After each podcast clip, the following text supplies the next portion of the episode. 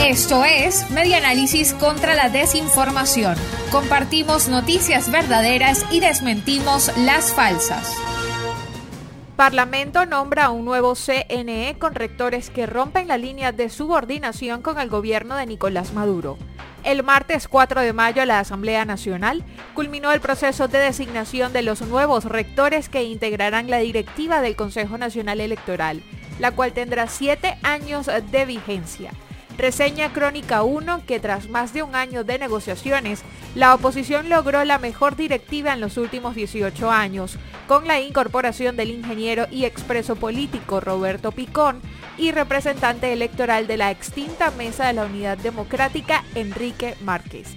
La designación de los rectores se hizo por unanimidad, con el voto de la mayoría de 90% de los diputados chavistas y el 10% restante de los partidos de oposición que completan el Parlamento.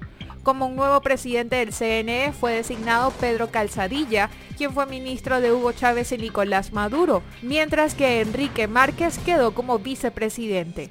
Roberto Picón, Alexis Corredor y Tania D'Amelio completan la lista de los cinco rectores principales. Esto fue Media Análisis contra la Desinformación. Síguenos en nuestras redes sociales, en Twitter e Instagram en arroba medianálisis y nuestra página web medianálisis.org.